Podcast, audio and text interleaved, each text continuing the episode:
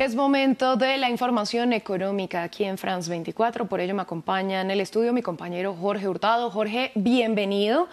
Hoy vamos a hablar del impacto económico de las huelgas de los camioneros en Chile. Bueno, estas movilizaciones que empezaron desde el lunes van a continuar precisamente porque eh, fracasaron los diálogos entre los camioneros y el gobierno chileno. La Confederación de Transportistas, Fuerza del Norte y la agrupación de propietarios y conductores de camiones Paine reclaman al gobierno de Gabriel Boric una rebaja del precio de los combustibles y mayor seguridad en las rutas de transporte. Pese a que el gobierno chileno llegó a un acuerdo con cinco de las agrupaciones, ha habido, según ellos, grupos que han mantenido una interrupción del funcionamiento normal de las carreteras. Las autoridades prometieron aplicar el peso de la ley para desbloquear los caminos. La labor de los conductores de carga es vital en Chile, un país de geografía angosta y que no cuenta con alternativas para movilizar mercancías más allá precisamente del transporte terrestre. Escuchemos qué dicen las partes.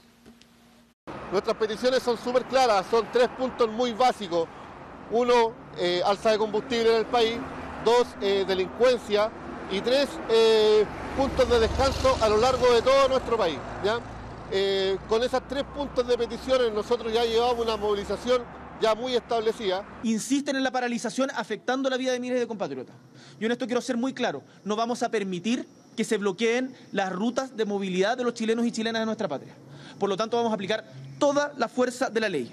Chile entero está enfrentando una delicada situación económica y no es momento para que este tipo de actividades interrumpan el buen curso de la economía justamente cuando estamos en momento de reactivación.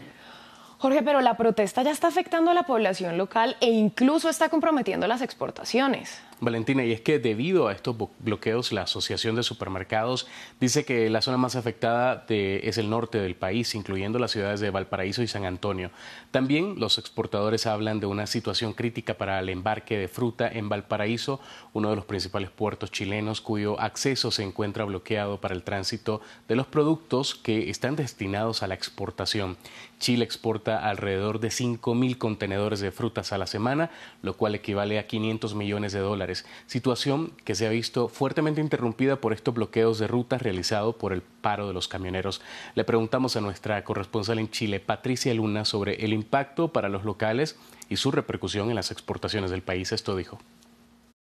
Quinto día consecutivo de huelga de camioneros en Chile que demandan una reducción del 30% en los precios de los diésel y también mayor seguridad en las carreteras. Estas demandas han sido calificadas como desproporcionadas por parte del gobierno de Gabriel Boric, quien ha invocado la ley de seguridad del Estado que supone penas de cárcel efectivas para aquellos que lo inflijan y que ha llevado a que se detengan las negociaciones que se estaban llevando a cabo entre el gobierno y el sector, que agrupa a 40.000 camioneros, 30.000 de ellos de pequeño y mediano tamaño. Mientras el desabastecimiento comienza a ser una posibilidad real para los supermercados. Muchos de ellos avisan que si esto continúa el fin de semana va a poder empezar a notarse un desabastecimiento en sus estanterías, mientras que en el norte, donde se inició la huelga, varias gasolineras reportan la falta ya de combustibles.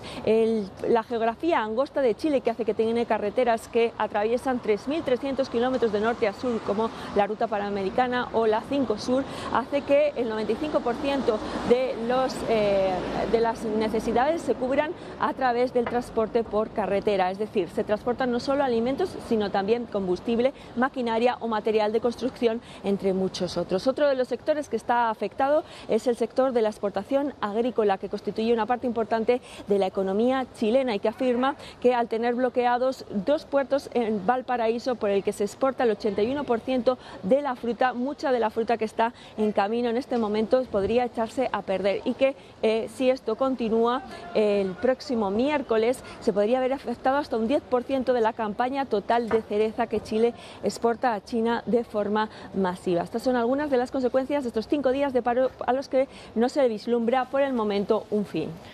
Jorge, pues a usted muchas gracias por esta ampliación económica. Yo por ahora los dejo con mi compañero Santiago López González, que ya llega una semana en el mundo.